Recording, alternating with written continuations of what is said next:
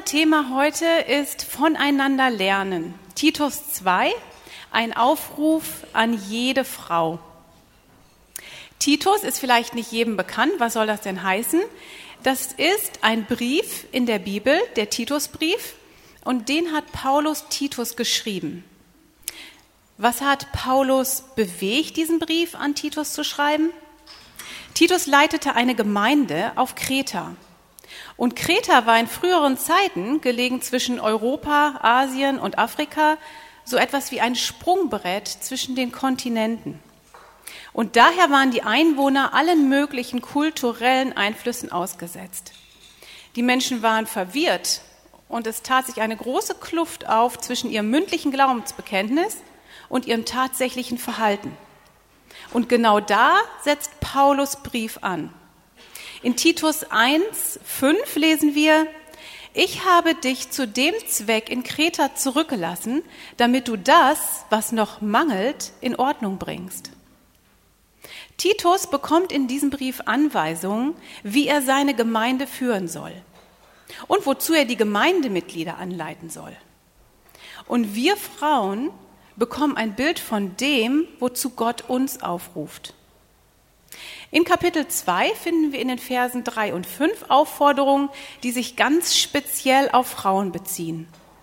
Und um den Gesamtzusammenhang ein bisschen besser zu verstehen, lese ich auch noch Vers 1 mit.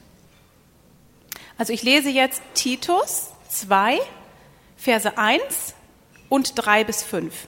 Ich lasse den zweiten weg, weil da geht es dann um die Männer und hinterher geht es auch nochmal um Männer und Knechte. Und deswegen lese ich 1 und 3 bis 5. Du aber rede, was der gesunden Lehre entspricht, dass sich die alten Frauen gleicherweise so verhalten sollen, wie es Heiligen geziemt, dass sie nicht verleugnerisch sein sollen, nicht vielem Weingenuss ergeben, sondern solche, die das Gute lehren, damit sie die jungen Frauen dazu anleiten, ihre Männer und ihre Kinder zu lieben, besonnen zu sein, keusch, häuslich, gütig und sich ihren Männern unterzuordnen, damit das Wort Gottes nicht verlästert wird. Die älteren Frauen werden also aufgefordert, die jüngeren anzuleiten, also zu betreuen, wie eine Mentorin. Susan Hunt definiert das folgendermaßen. Mentoring von Frau zu Frau findet statt, wenn eine im Glauben gereifte Frau eine fördernde Beziehung zu einer jüngeren Frau aufnimmt, um ihr zu einem gottgemäßen Leben zu verhelfen. Ich lese das nochmal. Mentoring von Frau zu Frau findet statt, wenn eine im Glauben gereifte Frau eine fördernde Beziehung zu einer jüngeren Frau aufnimmt, um ihr zu einem gottgemäßen Leben zu verhelfen. Und wenn wir uns nun diesen Text genauer anschauen, dann möchte ich ganz gerne mit euch vier Punkte durchgehen. Das erste ist, warum ruft Gott uns überhaupt auf dazu? Das zweite ist, wer ist denn hier angesprochen? Wer ist denn überhaupt alt und wer ist denn überhaupt jung? Und gehören wir da überhaupt alle dazu? Der dritte Punkt, wozu werden wir aufgerufen? Das heißt, welche Inhalte sind es, die gelehrt werden sollen? Und der vierte Punkt ist, wie können wir das umsetzen? Und da möchte ich auch ganz gerne noch mit uns darüber sprechen, über die Hinderungsgründe. Was könnte uns daran hindern, diesem Aufruf zu folgen? Fangen wir an mit dem ersten Punkt. Warum? Warum sollen wir diese Inhalte lernen? Die Begründung, die finden wir in Vers 5. Damit das Wort Gottes nicht verlästert wird. Aber was heißt das? Wir müssen wissen, was im Wort Gottes steht über Frauen. Wozu hat Gott Frauen geschaffen? Aus diesem biblischen Frauenbild entspringen nämlich dann die Inhalte, die gelehrt werden sollen. Um also den Aufruf in Titus 2 verstehen zu können und ihn auch mit ganzem Herzen leben zu können, ist es erstmal wichtig, dass wir verstehen, wer wir als Frau sind und wozu wir gemacht sind. Wir müssen also zurück zur Schöpfungsgeschichte, um zu sehen, was Gott gemeint hat, als er uns Frauen schuf. 1. Mose 1, 27. Und Gott schuf den Menschen zu seinem Bilde. Zum Bilde Gottes schuf er ihn. Und er schuf sie als Mann und Frau. Gott hat also nicht nur ein Geschlecht geschaffen, sondern er hat Mann und Frau geschaffen, die vollkommen gleichwertig sind, aber unterschiedliche Rollen haben. Und das hat seinen Sinn. Gott hat die Aufgaben verteilt. Er schuf Adam als erstes, dem er die leitende Rolle gegeben hat. Und das lesen wir an vielen Stellen in der Schrift. Danach die Frau. Er sagt, ich will dem Mann eine Gehilfin machen, die um ihm sei. 1. Mose 2,18. Wir sind also Gehilfinnen unseres Mannes. Das ist eine wunderschöne und hohe Aufgabe, wenn wir doch sehen, wie oft Gott auch als Helfer in der Schrift bezeichnet wird. Und Gott hat uns als Mütter geschaffen. 1. Mose 3,20. Und Adam nannte seine Frau Eva, denn sie wurde die Mutter aller, die da leben. Aus diesen beiden Rollen entspringen vorrangig die Inhalte von Titus 2. Wenn wir verstehen, was Gott uns Frauen in seinem Wort sagt und so zu leben, wie er es sagt, unser größtes Ziel ist, dann verstehen wir auch den Grund, damit das Wort Gottes nicht verlästert wird. Wir sind geschaffen, um Gottes Herrlichkeit wiederzuspiegeln und ihm die Ehre zu geben. Seine Güte, seine Liebe, sein Charakter sollen wir reflektieren und dadurch ein Licht in dieser Welt sein, das dann auf Jesus scheint und Gottes Wort groß macht. In unseren Herzen und in den Herzen der nächsten Generation. Wir haben einen Auftrag als Frauen. Es geht hier nicht um uns, es geht hier um ihn, um Gott, um seine Ehre. Und dies muss auch unsere Motivation sein. Dazu ist sein Wort unsere letztverbindliche Autorität. Wenn wir dies aus den Augen verlieren, dann fallen wir aus der Spur. Durch unser sündiges Streben nach dem eigenen Königreich entfernen wir uns von Gott, von seinem Wort und von dem, wozu Gott uns als Frau geschaffen hat und auch von den Aufgaben, die er uns gegeben hat. Wir fangen an, dann selbst zu definieren, was es bedeuten soll, Frau zu sein. Und wenn wir uns umschauen, dann können wir das überall sehen in unserer Gesellschaft, dass das passiert. Wie sehr wir diese biblische Orientierung und Anleitung also brauchen und wie wichtig es ist, diese biblischen Werte an unsere nächste Generation weiterzugeben, wird deutlich, wenn wir uns ganz aktuell zum Beispiel die gesellschaftspolitische Situation anschauen. Die Verstaatlichung der Erziehung unserer Kinder ist dabei ein ganz wesentlicher Gesichtspunkt. Es werden immer mehr Gelder in Kindertagesstätten investiert, Mütter werden gedrängt, arbeiten zu gehen. Auch Ganztagsschulen sind heute der Standard. Der Staat legt die Hand auf unsere Kinder. Aber wozu erzieht der Staat unsere Kinder? Erst kam ähm, ganz aktuell in den Medien ist das Thema der Erziehung zum Beispiel auch zur sexuellen Freiheit. Erst kam die Sexualisierung in den Kindergärten. Es gibt Kuschelecken zum Ausziehen und Ausprobieren. Und nun fordert das Kultusministerium Baden-Württemberg ganz aktuell im Bildungsplan, dass jedes Kind dazu angeleitet werden soll, selbst zu bestimmen, ob es Mann oder Frau sein will. Ob hetero, lesbisch, bi, schwul oder transsexuell. Im neuen Bildungsplan des Kultusministeriums Baden-Württemberg lesen wir, was der Staat als Ausbildung für unsere Kinder fordert. Ich zitiere aus dem Bildungsplan. Schülerinnen und Schüler reflektieren ihre eigenen Bedürfnisse, ihr Körperbild, ihre sexuelle Orientierung und ihr Verhalten in Bezug auf die von der Umwelt geprägten Vorstellungen und treffen selbstbestimmte Konsumentscheidungen. Sie lernen schwule, lesbische, transgender und soweit bekannt intersexuelle Kultur, Musik, bildende Kunst, Literatur, Filmschaffen, Theater und neue Medien und Begegnungsstätten, soziale Netzwerke, Vereine, politische Gruppen und Parteien kennen. Zitat Ende.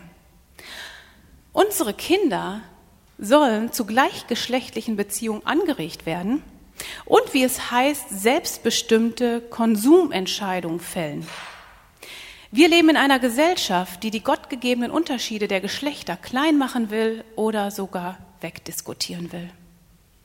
Gabriele Kubi sagt dazu, die Rebellion gegen Gott kann nicht radikaler kann nicht wahnsinniger sein, als wenn der Mensch leugnet, dass er Mann oder Frau ist. Wie wichtig ist es, die nächste Generation darüber aufzuklären, was Frau sein denn nach dem Wort Gottes bedeutet? Gott hat uns einen Sinn gegeben und damit eine ganz klare Orientierung, eine Bestimmung und Anleitung. Er ist der Schöpfer dieser Erde und er hat uns geschaffen. Er weiß, was gut ist und er möchte uns mit seinem Wort leiten. Wenn Menschen aber verwirrt sind über das, was Leben ist und was der Sinn des Lebens ist, dann ist Subjektivismus eine Philosophie, die nur auf den eigenen Vorteil bedacht ist, die einzige Idee, die Sinn macht. Das beobachten wir heute ganz besonders in der Gesellschaft. Das, was mit Selbsterfüllung, mit Lebensglück und Selbstverwirklichung zu tun hat, das wird groß geschrieben. Eben selbstbestimmte Konsumentscheidungen zu fällen. Abtreibung ist erlaubt und freie Geschlechterwahl. Wir sind Menschen, die sich jederzeit prägen lassen. Prägen wir nicht die nächste Generation, dann tut das der Staat und die Gesellschaft. Und diese Prägungen entfernen uns von Gott und einem Gott wohlgefälligen Leben. Der Mensch macht sich zum König. Wir müssen den Auftrag, den Gott uns gibt, ernst nehmen. Gott fordert uns auf, das Bild des biblisch Frauseins an die nächste Generation weiterzugeben.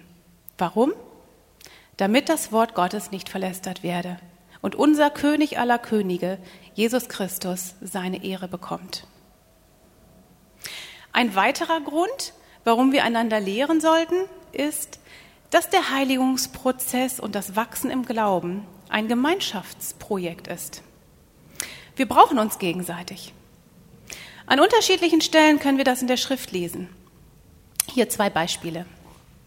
Galater 6, 1 bis 2.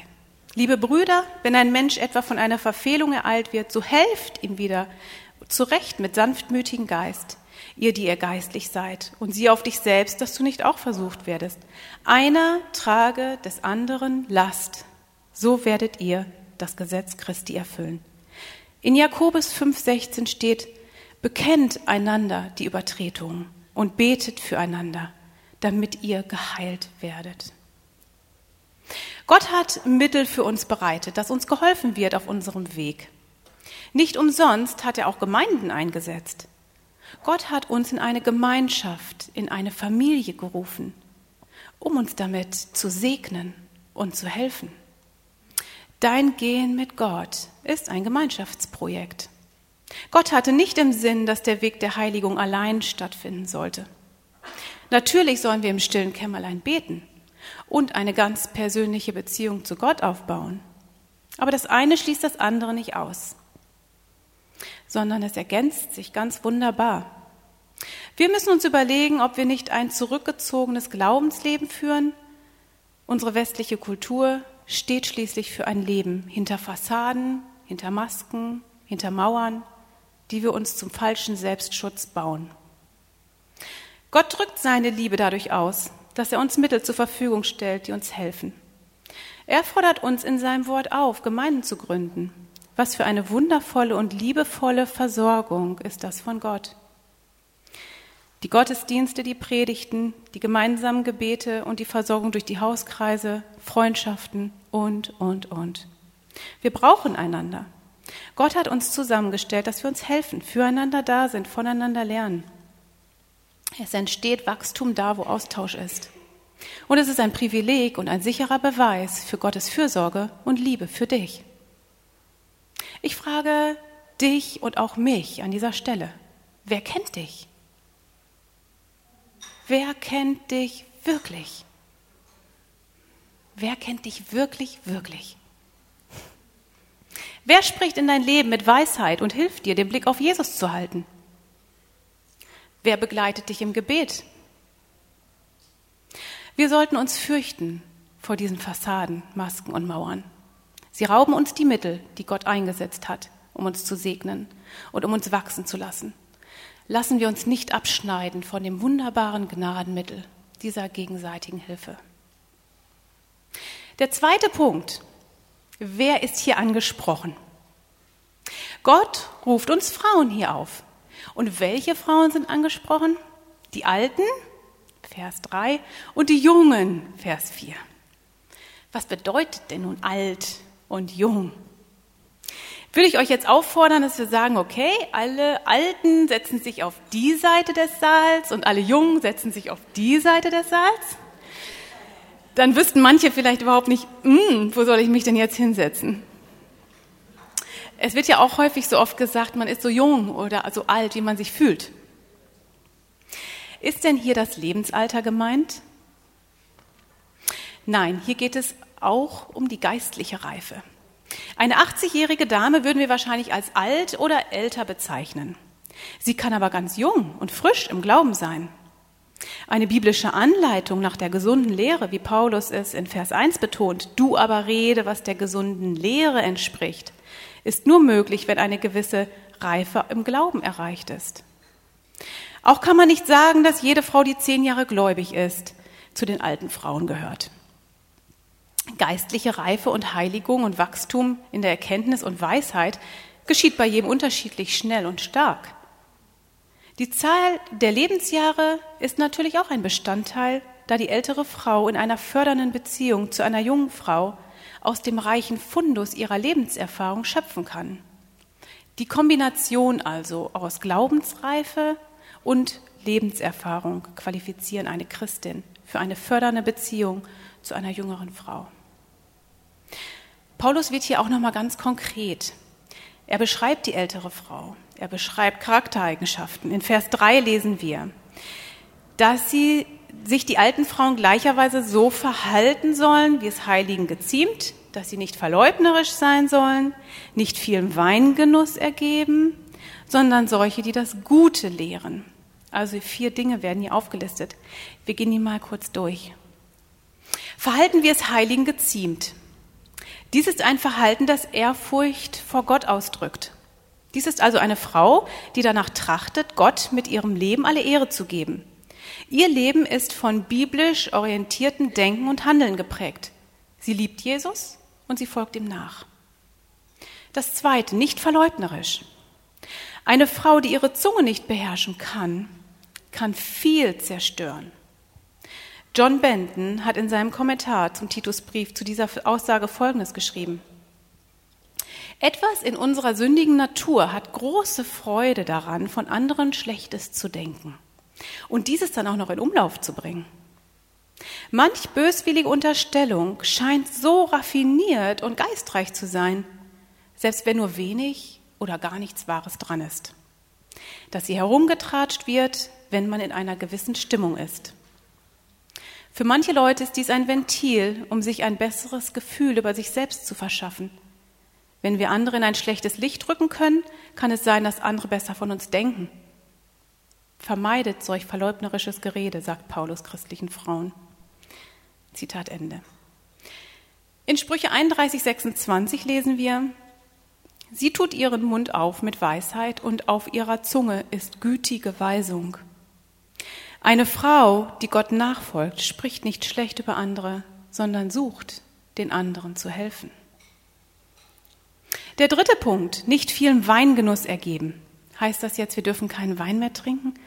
Das finde ich persönlich schade. Nein, das heißt es nicht. Aber dies war wohl auf Kreta ein großes Problem. Die Frauen, die tranken, um ihre Probleme zu bewältigen.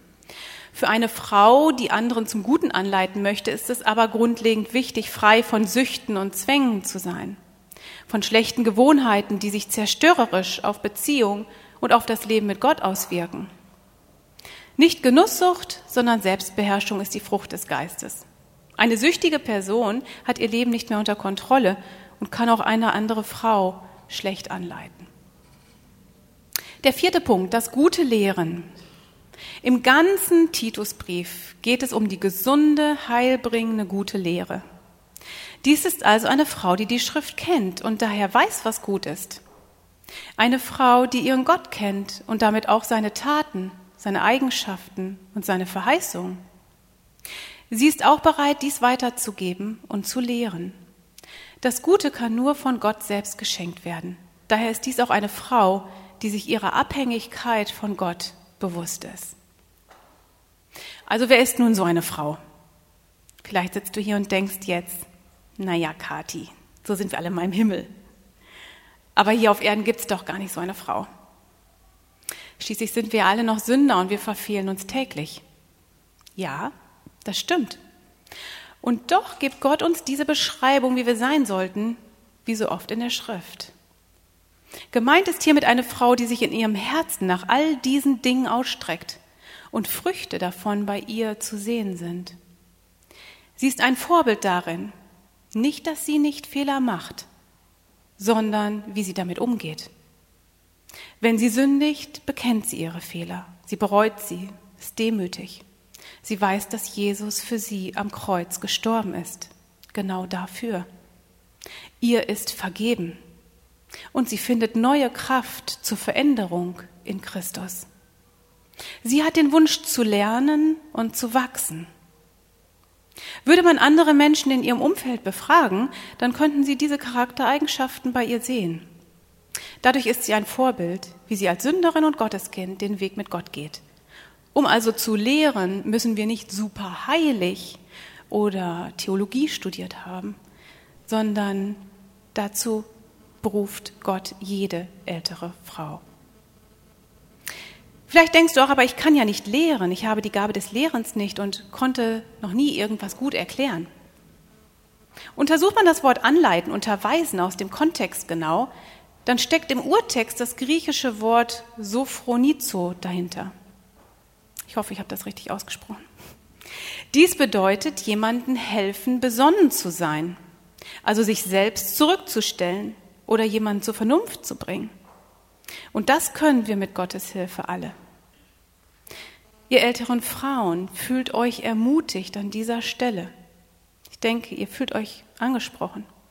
Es gibt in eurer Gemeinde Frauen, die euch brauchen.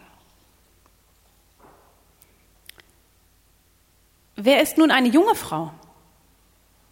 Eine junge Frau ist eine Frau, die Hilfe braucht. Somit sind wir in gewisser Weise alles junge Frauen, da wir unser Leben lang auf dem Weg sind und gegenseitige Hilfe brauchen. Ja, und das ist auch gut so. Alle Lehrenden bleiben auch zugleich Lernende.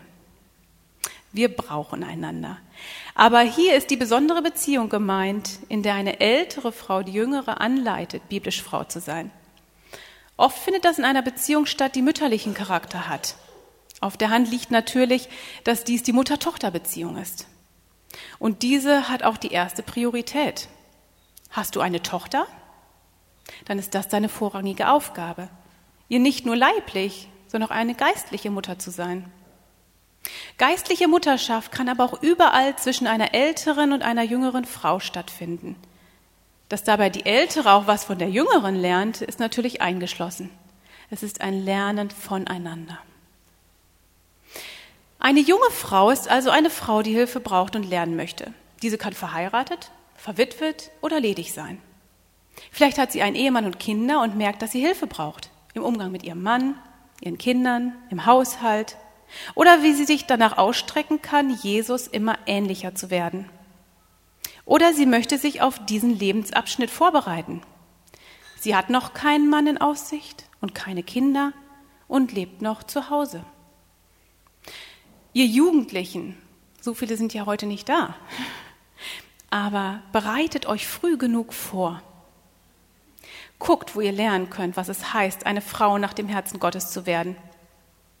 Auch jetzt schon kannst du zum Beispiel lernen, deinen Mann zu lieben. Wie? Vielleicht liegt es in Gottes Plan, dass du einmal heiraten sollst. Dein Mann läuft dann schon irgendwo rum. Wie kannst du ihn jetzt schon mit deinem Verhalten achten? Was würdest du dir denn von ihm wünschen, von deinem zukünftigen Ehemann? Würdest du wollen, dass er andere Mädchen verführt oder mit ihnen etwas anfängt? Oder würdest du dir wünschen, dass er auf dich wartet und sich darauf konzentriert zu lernen, später ein guter Ehemann und Vater zu werden? Was du heute säst, das wirst du morgen ernten. Früher gab es noch Fächer wie Haushaltslehre oder ähnliches. Heute lernen Frauen und Mütter oft nicht mehr von ihren Müttern, was es bedeutet, Ehefrau, Mutter und Hausfrau zu sein. der wohl forderndste und aufreibendste, aber auch schönste Job. Ausgerechnet der Job, der keinen Urlaub beinhaltet und sehr viele verschiedene Fähigkeiten und Fertigkeiten fordert, ist der einzige, den eine Frau ohne Ausbildung angehen soll. Dies ist von Gott nicht so vorgesehen. Er möchte, dass wir uns ausbilden, indem wir voneinander lernen. Als ich persönlich mit 20 Zwillinge bekam, hat sich mein Leben um 180 Grad gewendet. Ich war oft überfordert und fühlte mich extrem unausgebildet für diesen Job. Ich musste mir vieles nach und nach erarbeiten und anlernen. Wie gerne wäre ich besser vorbereitet gewesen. Sehr dankbar war ich für die Dinge, die ich bis dahin schon von meiner Mutter lernen durfte. Ich konnte einige Gerichte kochen Hemden bügeln und das Bad reinigen.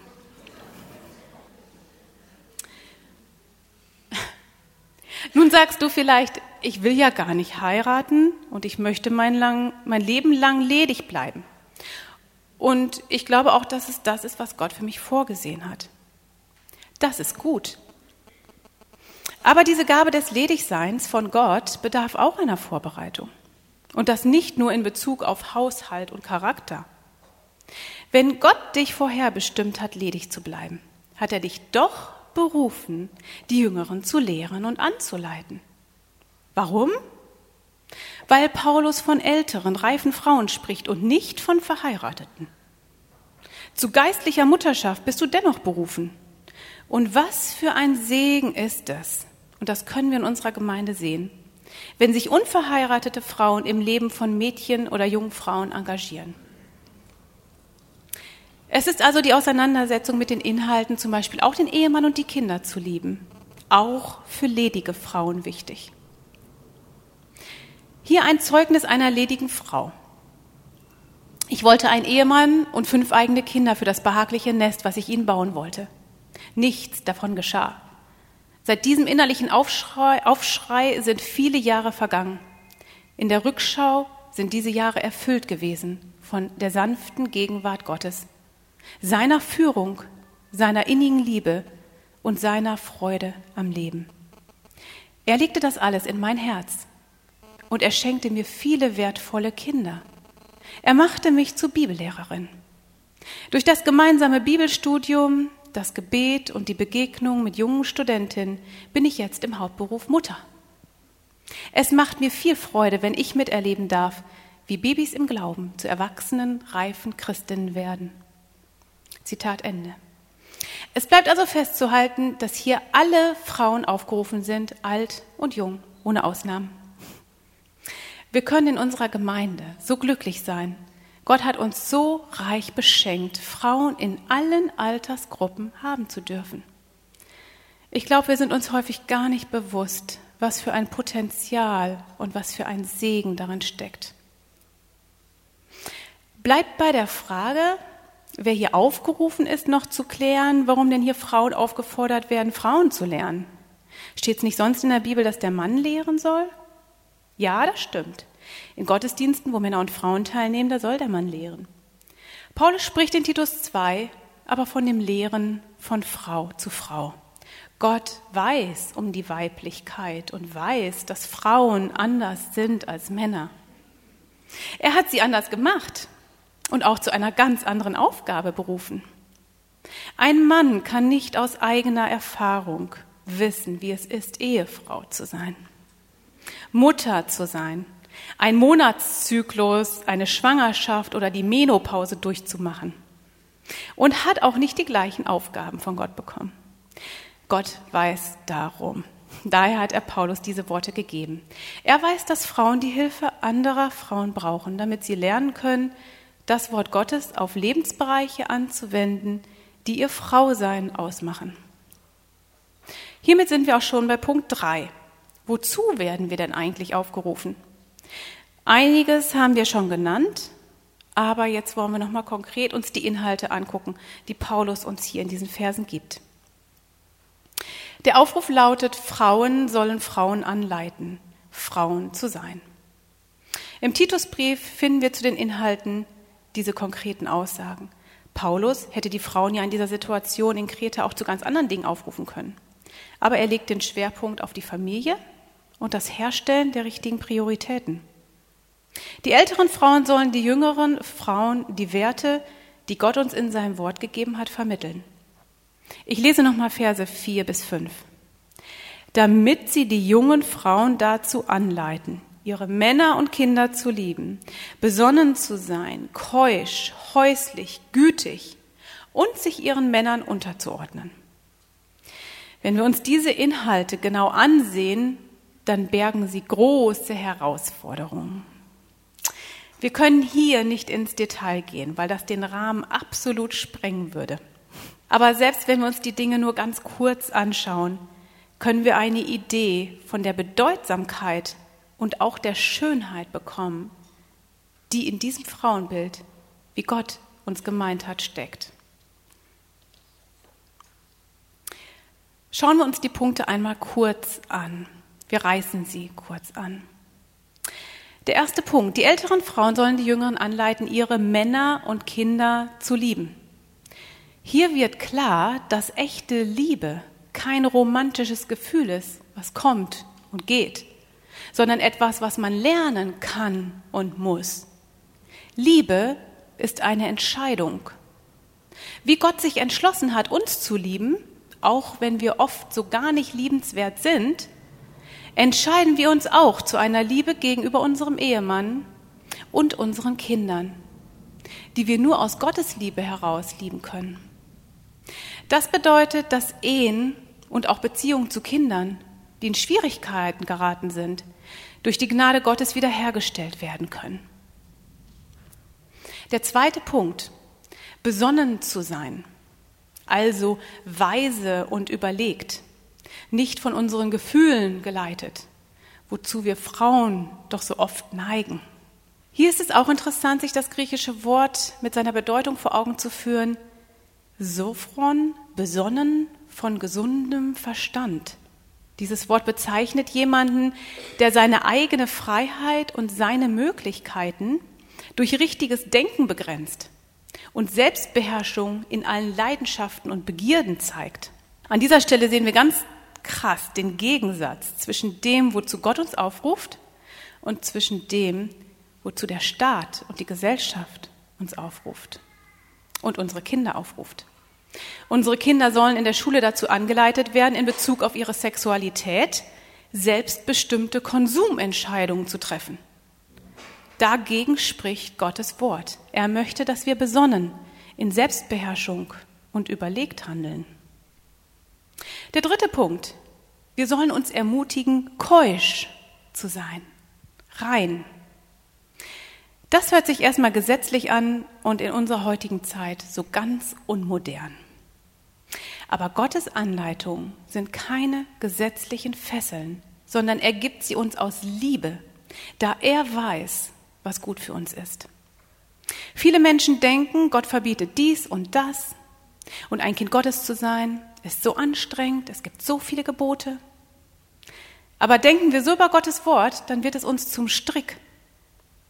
Er hat uns frei gemacht von aller Strafe und bietet uns durch seine Gebote einen Schutzrahmen. Er will uns damit vor vielen Konsequenzen bewahren. Ist das nicht auch unser Anliegen, wenn wir unsere Kinder lieben und erziehen?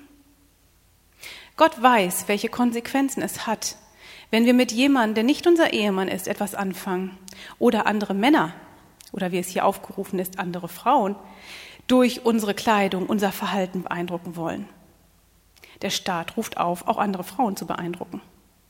Jegliche sexuelle Fehltritte vor oder innerhalb der Ehe, die können der Beziehung innerhalb der Ehe schaden.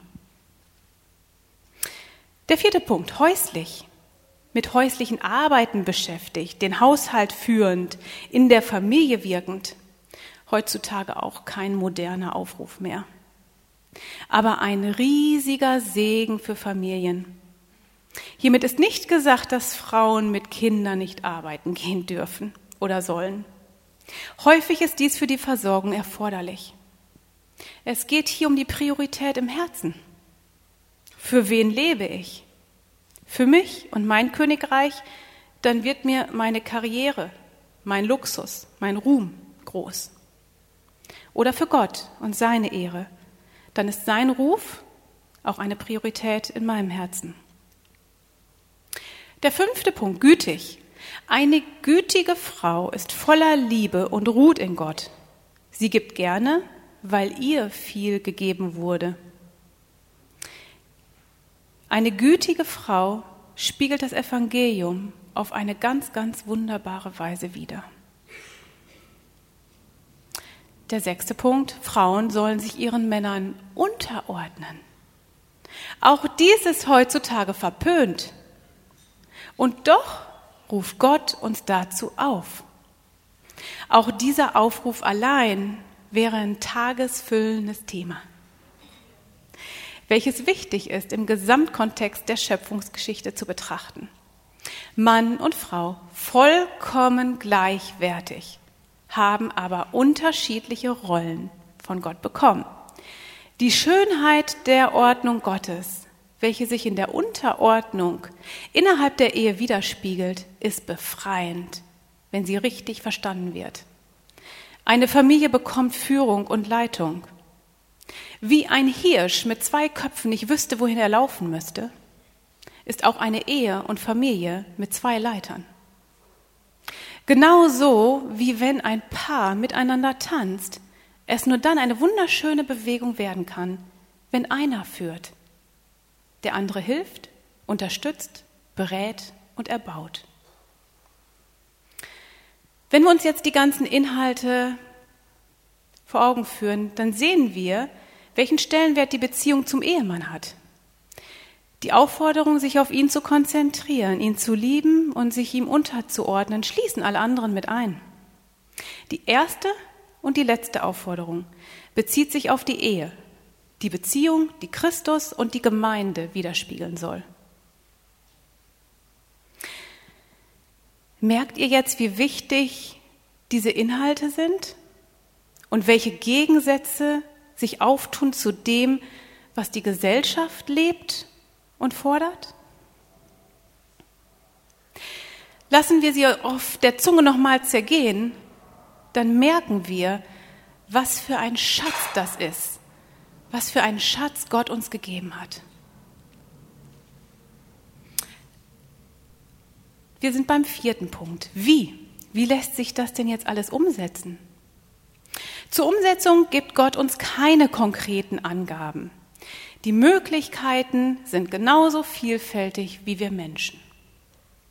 Geistliche Mutterschaft in der Familie wird oft ganz natürlich gelebt. Die Mutter leitet die Tochter an durch ihr Vorbild und durch das ganze alltägliche Leben. Oft ergeben sich Gespräche, bei denen das Frausein nach Gottes Wort beleuchtet werden kann. Man kann es auch gezielt angehen. Ich habe zum Beispiel mit meinen Töchtern, mit jeder einzeln, feste Zeiten, an denen wir gemeinsam bestimmte Thema, Themen durchgehen, was es bedeutet, Frau zu sein. Hier gibt es ganz, ganz viele Möglichkeiten der Umsetzung. Genauso ist es auch bei geistlicher Mutterschaft, die nicht familiär ist. Manchmal ergibt sie sich aus Freundschaften, aus Gesprächen im Café, aus dem Hauskreis. Dabei liegt die Herausforderung darin, nicht nur das Evangelium, sondern ein Stück weit auch sein Leben zu teilen. Das ist immer eine Investition von Zeit und Herz. Die Ältere hilft in Lebensfragen, vielleicht sogar ganz praktisch, im Alltag. Sie betet, sie weist zurecht, sie ermutigt. Dies kann ab und zu oder sehr regelmäßig stattfinden. Hier gibt es also keine Richtlinien. Aber es ist eine Beziehung, die das Anleiten zum Inhalt hat. Kommen wir zu einem Punkt, was kann uns daran hindern, diesem Aufruf zu folgen? Einmal Unwissenheit. Vielen ist dieser Aufruf vielleicht gar nicht bekannt oder bewusst, was es bedeutet. Es kann auch Stolz sein, keine Bedürftigkeit. Ich kann das schon, ich brauche niemanden. Spurgeon nennt dies eitle Selbstgenügsamkeit oder prahlerische Selbstgerechtigkeit. Er sagt, fehlt dir gar nichts? So fürchte ich, du kennst deine Armut nicht. Wissen wir, wie bedürftig wir sind? Was uns auch daran hindern kann, sind Hemmungen, oft bei älteren Frauen. Sie wollen sich nicht aufdrängen. Oder auch bei Jüngeren. Sie trauen sich nicht, auf die Älteren zuzugehen. Ängste und Zweifel. Viele Frauen sind schon sehr verwundet worden in ihrem Leben und haben Angst vor offenen Beziehungen. Aber auch hier kann Gott Gnade schenken. Wenn Frauen anderen Frauen in der Liebe Jesu begegnen, dann ist es immer eine Investition mit ewigem Gewinn. Ich wiederhole das nochmal. Wenn Frauen anderen Frauen in der Liebe Jesu begegnen, dann ist es immer eine Investition mit ewigem Gewinn. Vielleicht bist du auch frustriert. Vielleicht hindert dich das daran, weil du dich viel investierst, aber keine Früchte siehst. Die Früchte zu produzieren ist nicht unsere Aufgabe. Das können wir nicht und das sollen wir nicht. Das ist allein Gottes Werk. Nur Gott ist es, der Gedeihen schenkt. Aber das darf uns nicht von der Aufgabe abhalten. Häufig geht der Same erst viel später auf. Ein großes Hindernis, sich zu öffnen, ist auch das negative Vergleichen. Natalie hat schon einmal darüber gesprochen und einen Vortrag dazu gehalten. Man kann sich nach oben oder nach unten vergleichen. Entweder denkt man, man ist ja gar nicht so schlecht, oder man zieht den Kopf ein und verliert den Mut und fühlt sich minderwertig. Wenn man sieht, was der andere alles kann, oder wie er aussieht, oder wie er seine Kinder erzieht, dieses negative Vergleichen ist zerstörerisch und behindert uns, gute, tiefe und ehrliche Beziehungen aufzubauen. Es gibt aber auch das positive Vergleichen, was uns genau dazu führt, voneinander zu lernen. Wenn wir die Gaben der anderen als Gottes Geschenk und Freuden mit Freuden und Dankbarkeit sehen können, dann sind wir auch offen, auf die andere zuzugehen, um von ihr zu lernen. Während es beim negativen Vergleichen um unser Königreich geht, geht es beim positiven Vergleichen um Gottes Königreich. Wenn wir uns selber im Zentrum haben, dann vergleichen wir uns negativ. Dann geht jeder auf seinem eigenen Weg und er hat seine eigene Ehre als Ziel. Dann befindet der eine sich in die Richtung, der andere in die, der andere in die. Wir gehen in unterschiedliche Richtungen, weil jeder für sich selber kämpft. Wenn unser Streben aber nach Gottes Ehre ist, dann gehen wir alle auf demselben Weg, in eine Richtung. Und wir haben alle das gleiche Ziel, nämlich Gott die Ehre zu geben. Dann ist Liebe da, die zudeckt, die ermutigt, die sich am Wachstum der anderen erfreut und eigene Schwächen angeht. Wenn einer fällt oder vom Wege abkommt, dann können die anderen ihm aufhelfen und den Blick wieder auf das Ziel richten, nämlich Jesus Christus groß zu machen, in dem eigenen Herzen und dem Herzen der anderen. Dann bleibt kein Platz mehr fürs negative Vergleichen, für Hass und Bitterkeit, Neid und Eifersucht. Und wenn diese aufkommt, haben wir auch die Möglichkeit, einander zu helfen, zum Kreuz zu kommen. Wo Vergebung ist, und Gnade zur Veränderung. Vergleiche ich also positiv, dann sehe ich Stärken und Gaben bei der anderen, die ich nicht habe und wo ich Bedarf habe zu lernen. Und genau da setzt das Prinzip von Titus 2 an, des Voneinanderlernens. Hier möchte ich euch ein Beispiel nennen aus meiner, aus meinem Leben. Voller Hochachtung habe ich gesehen, wie Anja mit Matthew und vier Kindern, mittlerweile haben sie fünf, in einer kleinen Wohnung gewohnt hat, in Hamburg, das ist schon ein bisschen her, da war es immer ordentlich, sauber und bestens organisiert. Ich fand das fantastisch, weil das nicht meine Gabe ist. Sie ließ mich in ihre Schränke und Schubladen schauen und ich durfte bei ihr sehen, was Ordnung und gutes Organisieren ist. Das hat mir sehr geholfen, meinen Haushalt besser zu organisieren. Und ich lerne stetig dazu.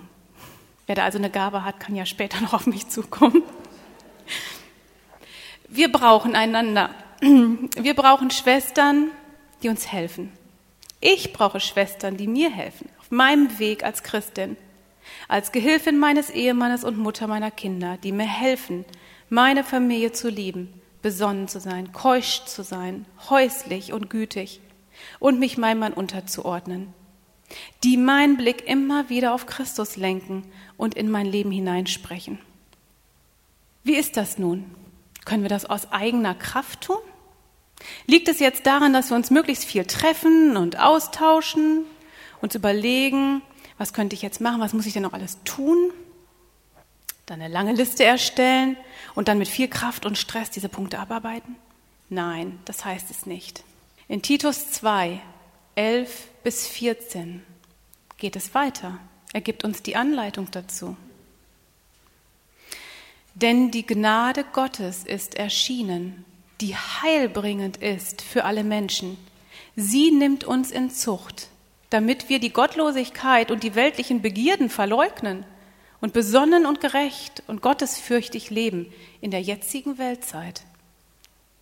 Indem wir die glückselige Hoffnung erwarten und die Erscheinung der Herrlichkeit des großen Gottes und unseres Retters Jesus Christus, der sich selbst für uns hingegeben hat, um uns von aller Gesetzlosigkeit zu erlösen und für sich selbst ein Volk zum Eigentum zu reinigen, das eifrig ist, gute Werke zu tun.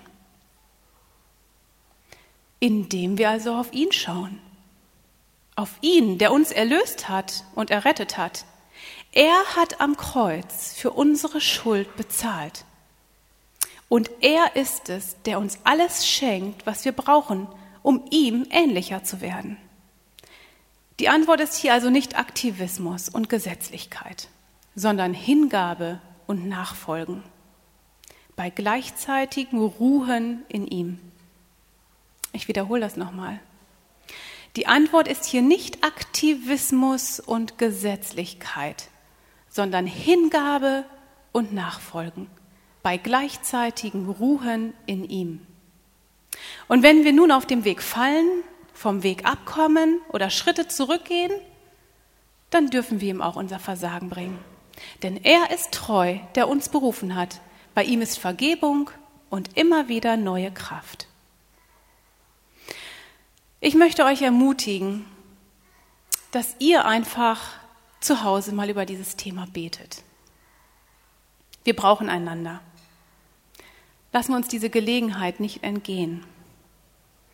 Nehmt dieses Thema mit nach Hause, betet darüber, guckt, wo Gott euch beschenken möchte, wo ihr vielleicht dienen könnt oder wo ihr vielleicht auch Hilfe braucht.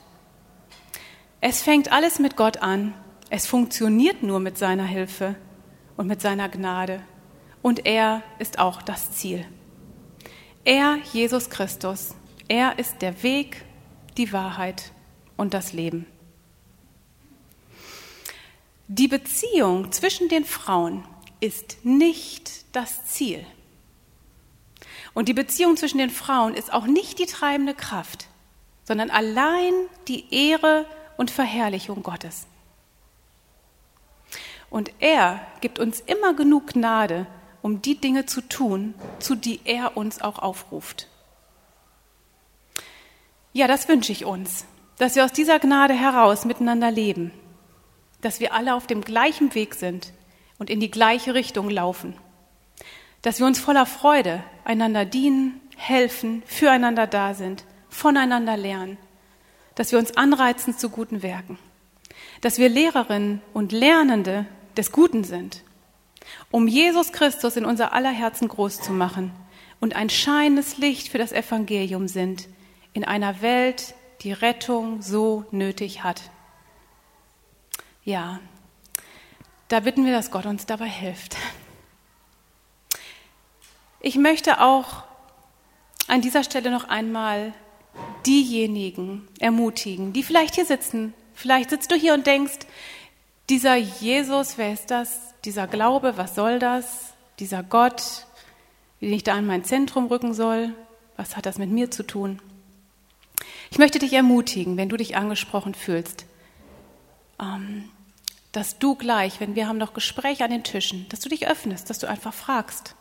Du kannst auch zu Steffi oder zu mir kommen und dass du einfach deine Fragen loswirst, die du hast. Ganz zum Schluss möchte ich aus Hebräer 10, 23 bis 24 vorlesen.